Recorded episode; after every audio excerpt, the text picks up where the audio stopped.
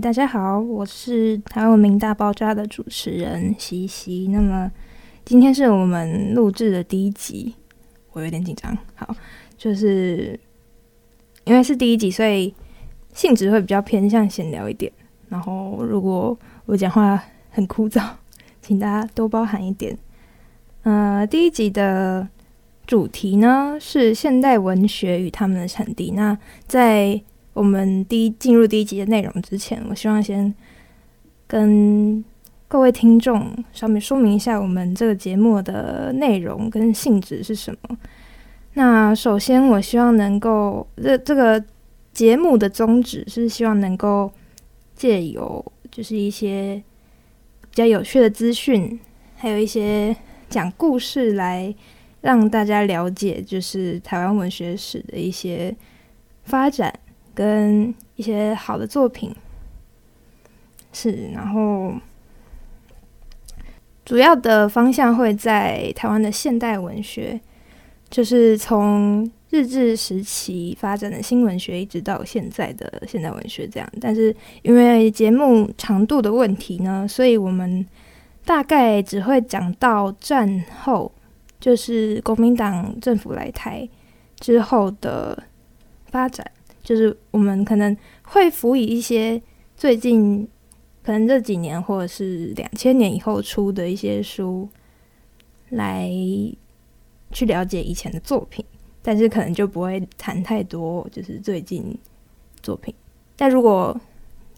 就是有多的时间，我们当然是可以闲聊一下，因为现代文学就是一直发展到现在，是有很多可以谈的。嗯，那呃，首先呢，就是。因为我们这是还是第一集嘛，所以我希望，呃，先试试看，就是试试水温这样的方式，O 不 OK？然后之后如果呃可能会邀请来宾啊之类的，对，我不想要让这个节目变得太无聊，所以主要就是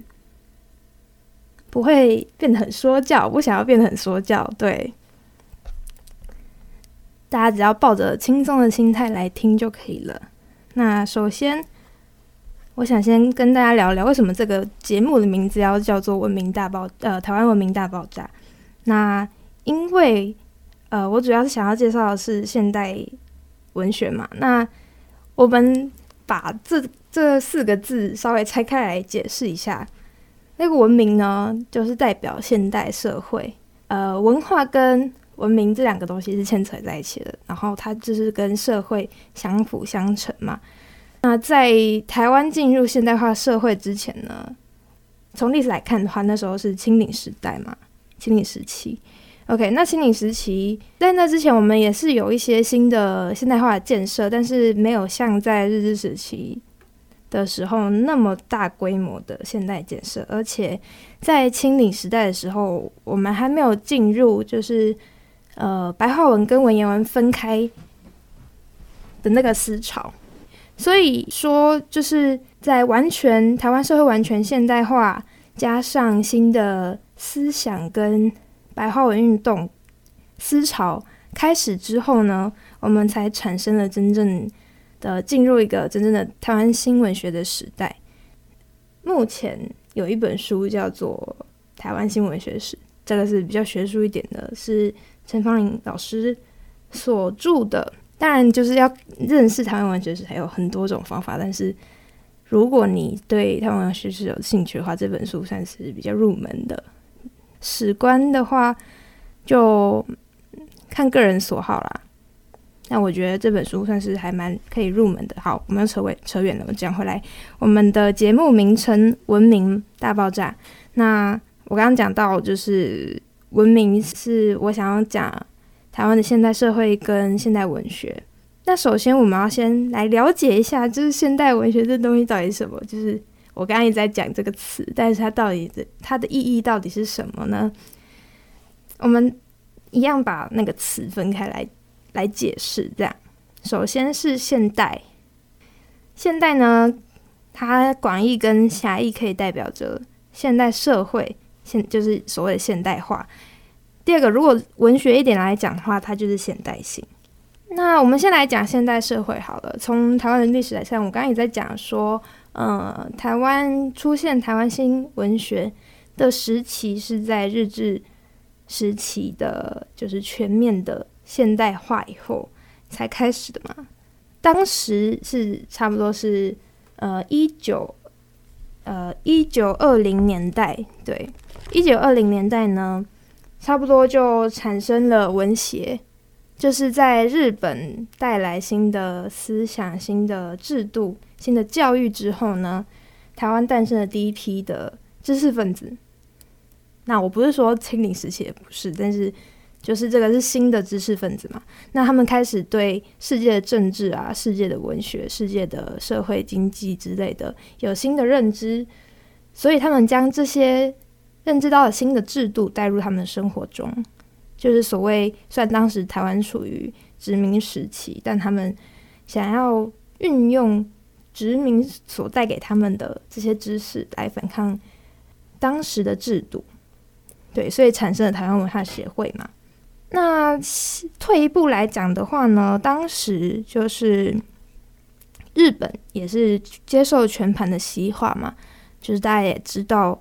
当时的大日本帝国想要非常想要拓展他的势力的，然后他也就是大举的将自己的文化进展推展到跟西方一样的程度，对，然后也这样子就带到他的殖民地。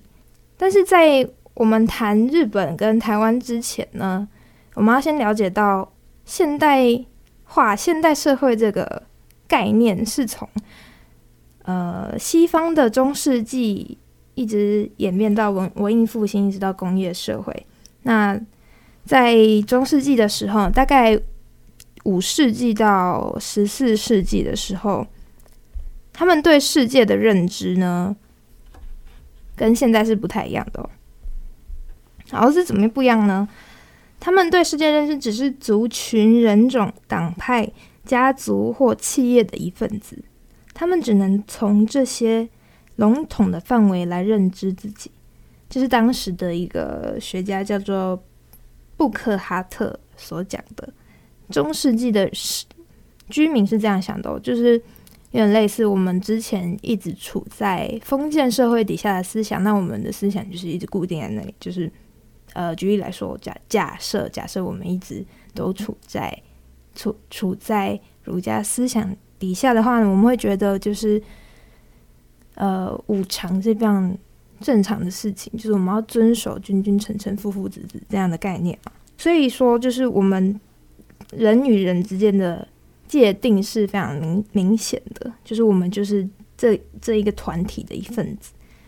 没错。所以就是我们只能从这些比较笼统的范畴来认知自己，就是所谓他说的中世纪，就是对世界认识只是。一个团体的一份子，但是你不是一个有独特性的人。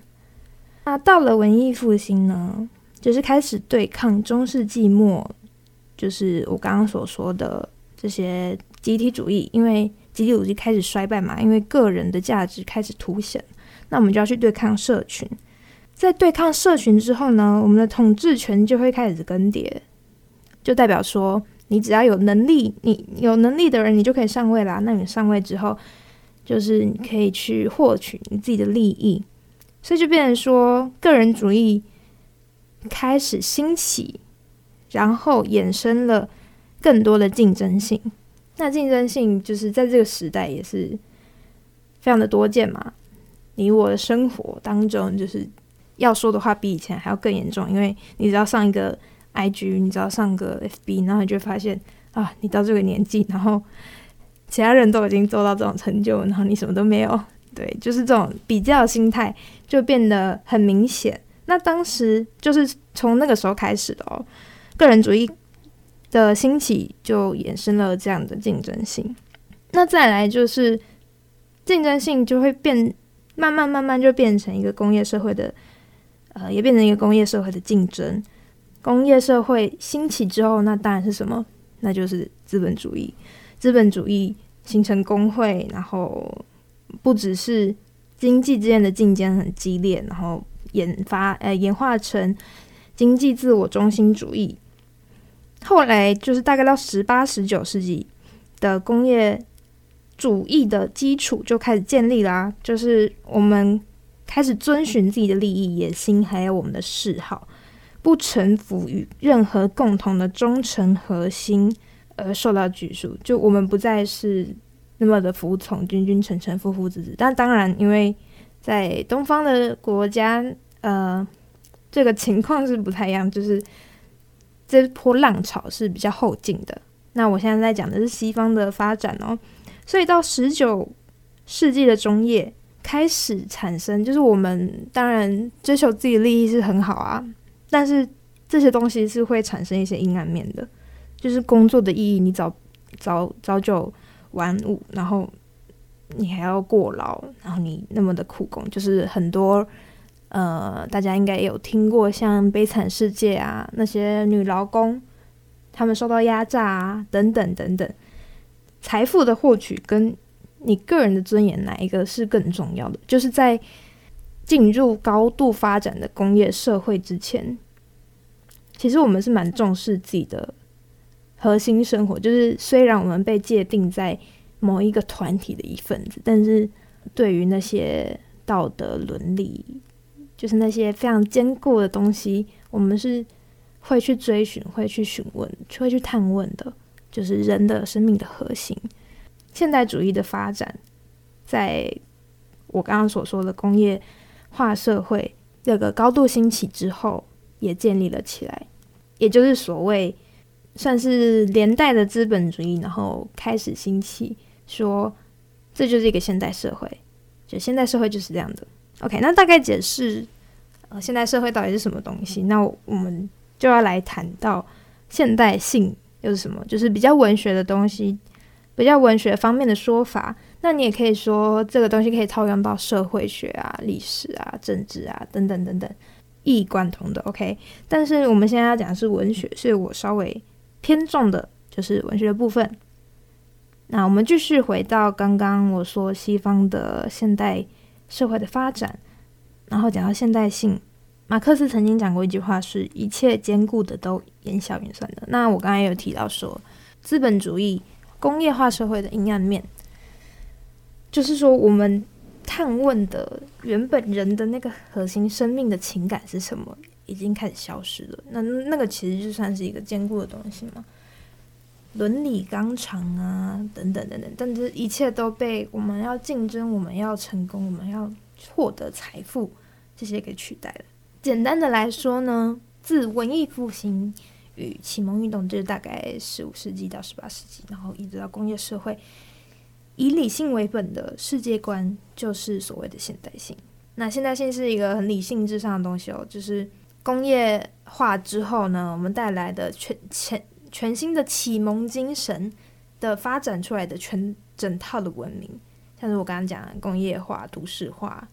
普遍参与、世俗化，就是去神秘化，就是可能有些宗教啊什么东西，就是不要不要再去信了。高度的结构分疏，呃，我们变成说有阶级阶层是非常明显的哦。普遍的成就的形象，就是现在也是一样啊。我就会说我是一个路蛇。我现在没有结婚，没有钱，没有房子，对，就是类似这样的想法是一样的哦。就是好像大家一定要爬到某一个高点，那你你这是你这辈子才算是活得很成功。但是真的是这样吗？好，我们继续来看现代主义。我刚刚提到，就是对现代化过程中所发生的弊病的反思与反动。概括的来说，现代主义就是对现代化过程中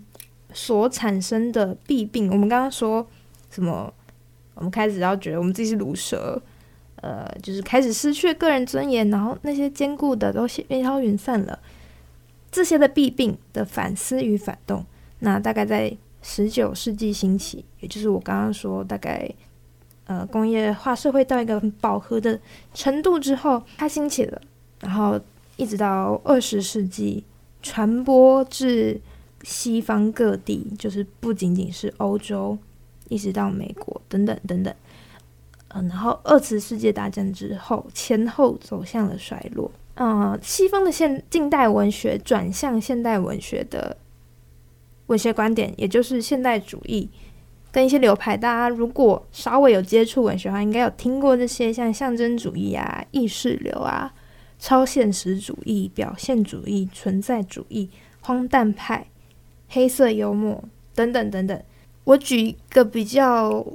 大家大概能理解的例子呢，是像达利，达利的超现实主义，他不是画那个时钟吗？对，那个就是。虽然它不是文学，但是就是文学跟艺术当时就是互相有产生这些流派，就是因应的现代主义这样子，这样大家稍微能够理解一下吧。我在这边举几个例子好了，我想看哦，意识流的话，《追忆似水年华》好，这本书其实我没有看过，就是我看过一点点，因为它很长。布鲁斯特的《追忆似水年华》，它就是很意识流的一个代表的作品，然后。我们来看一下台湾的话呢，虽然现在在讲西方，那我想要举一下例子，大家都应该都知道白先勇吧？那白先勇除了《孽子》以外，他也有一个短篇小一部短篇小说叫做《游园惊梦》，那他就是使用了意识流的技巧去呃用这个文学的技巧去写出一篇非常精彩也带有东方色彩的一篇小说。那当然，这个因为。呃，现代主义的浪潮呢，其实是很后面才烧入台湾，就是中国台湾、日本等等这样，就是日本还是最先的，对，所以，呃，我们的现代主义的发展都是比较后面的作品。OK，没关系，那我们继续来讲，我们刚讲完西方了，那继续讲是怎么传播来台湾的。好了，首先我刚才在提的就是日治时期的日本。全盘西化了嘛？那他们把知识带到台湾，那台湾就开始有了现代的艺术、现代文学，包括政治、经济等等等。所以呢，我刚讲的台湾文学，也是他们开始了台湾议会的设置请愿运动。好，我现在进进入一个比较轻松的闲聊模式。好了，我们刚刚讲了那么多，就是台湾呃现代文学跟现代性到底什么东西？就是会不会有点复杂？我稍微再让就就跟大家统整一下好了。回到我的主题，我们今天的主题是现代文学、现代文明与他们的产地。那现代文明是我刚刚一直在讲的那个些现代文学的东西跟现代性，然后产地呢就是台湾啦。OK，那我们再进入，我们终于要进入我们的就是台湾这个产地的主题。所以我刚刚稍微解释过了嘛，就是台湾文化协会，我今天讲了第四次了吧。那我今天想要跟大家聊一下，就是文协成立之前，台湾新文学的起源。对，然后之后我们就来聊一下最近台湾台湾文协也百年了。去年的时候就办了非常多的展，前年前年抱歉，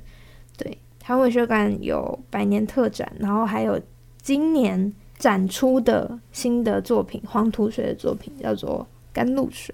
那各位有兴趣的可以去看看，我们待会再来聊这个。那首先呢，是台湾文化协会，是从台湾的新文学运动，呃，也可以说它是一个新文化运动啊，就是因为你这新的知识分子留学到日本，然后再回来，他们带回来的东西就是开始想要启迪民智啊，就有点像是当时的启蒙精神。当然，就是因为当时的文化跟政治是不可分的，因为他们想要设置议会请愿嘛，对不对？所以。呃，在启迪民智的同时，他们也想要传播政治的理念，让民众来支持他们，才能有力量去团结众人，呃，才才能去团结众人力量来对抗当时的体制。所以，台湾文化协会就首当其冲是这个文化运动的领导者。这个文化协会呢，是由蒋渭水创立的。那所以大家知道为什么会有蒋渭水高速公路这条路，就是为了纪念他嘛。有一个非常有名的说法哦，就是蒋渭水针对台湾的文化不良症，不是有一个就是对病症的说明吗？就是台湾人所患的病是知识的营养不良症，除非服下知识的营养品，是万万不能治愈的。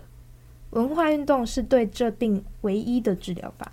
文化协会就是专门讲究并施行治疗的机关，我们就可以从这段话知道呢，蒋渭水对知识文化的重视，然后他对台湾这个地方，就是他的土地，他的家乡，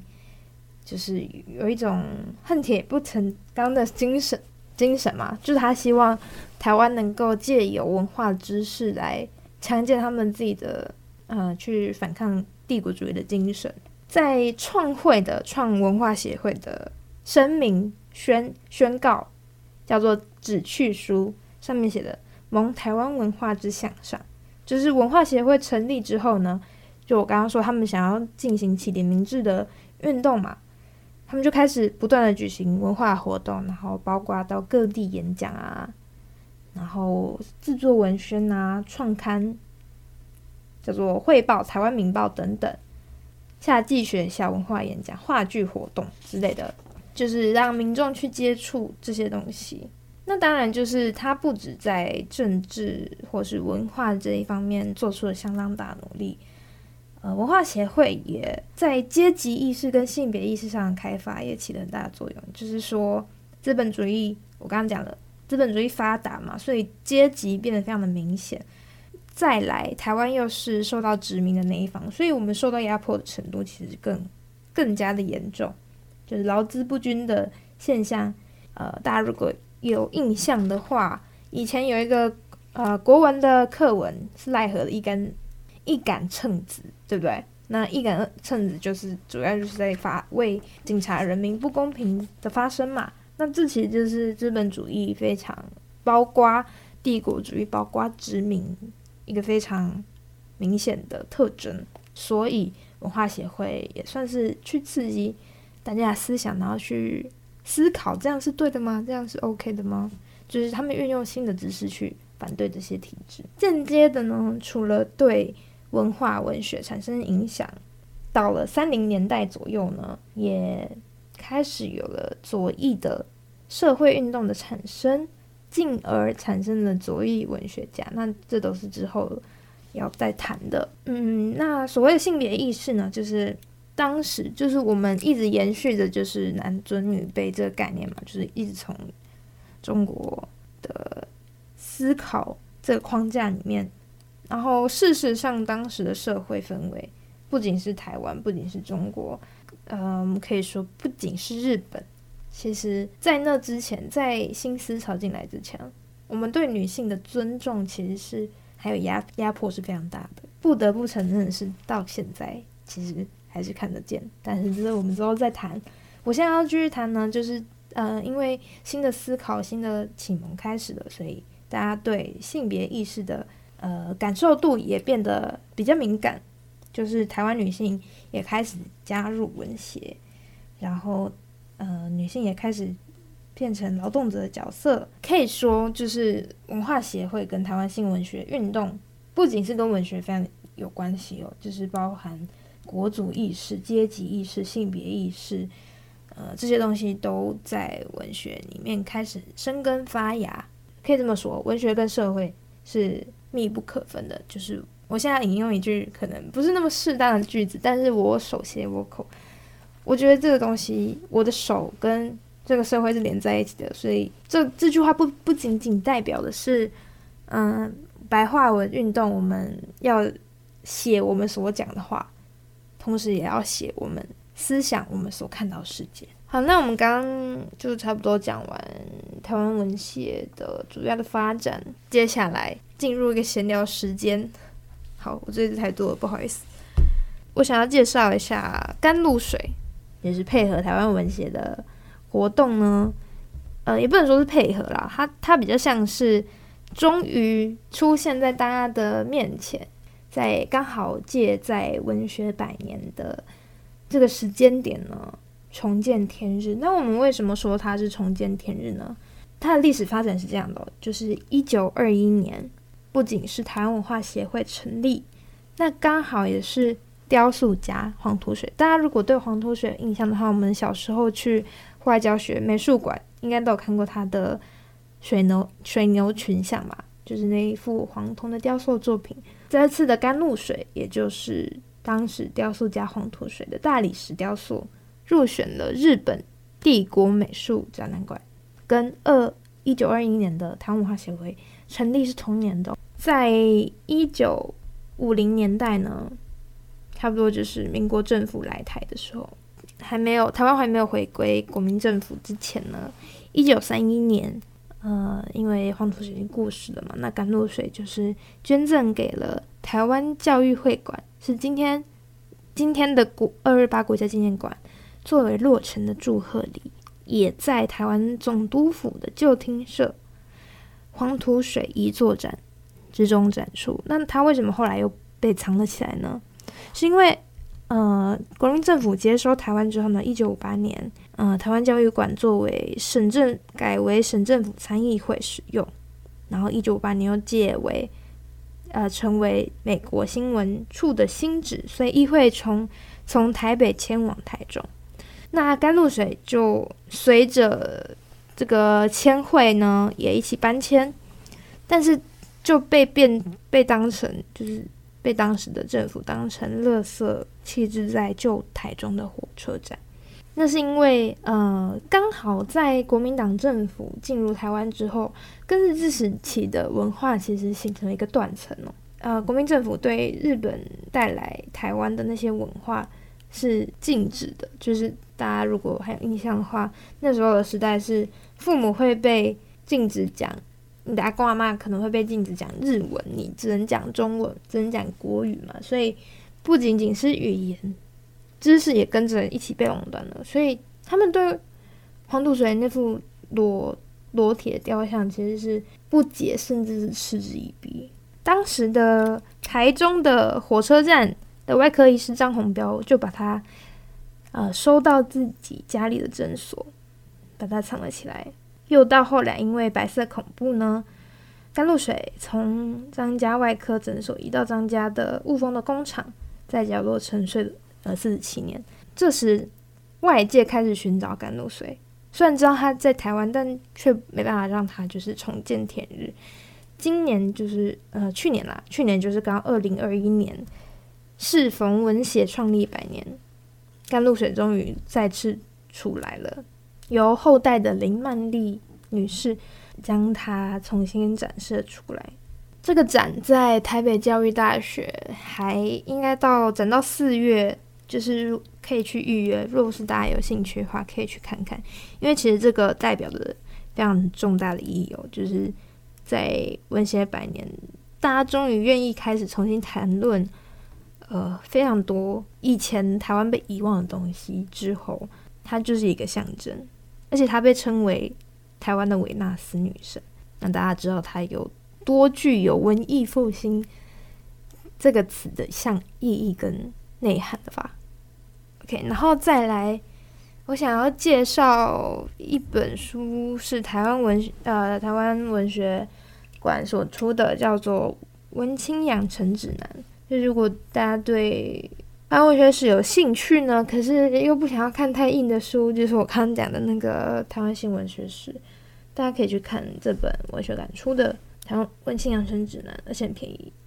就是它书很厚，但是才两百多块吧。我当然不能保证每个人都喜欢里面的史观，但是我认为，呃，里面的内容是可以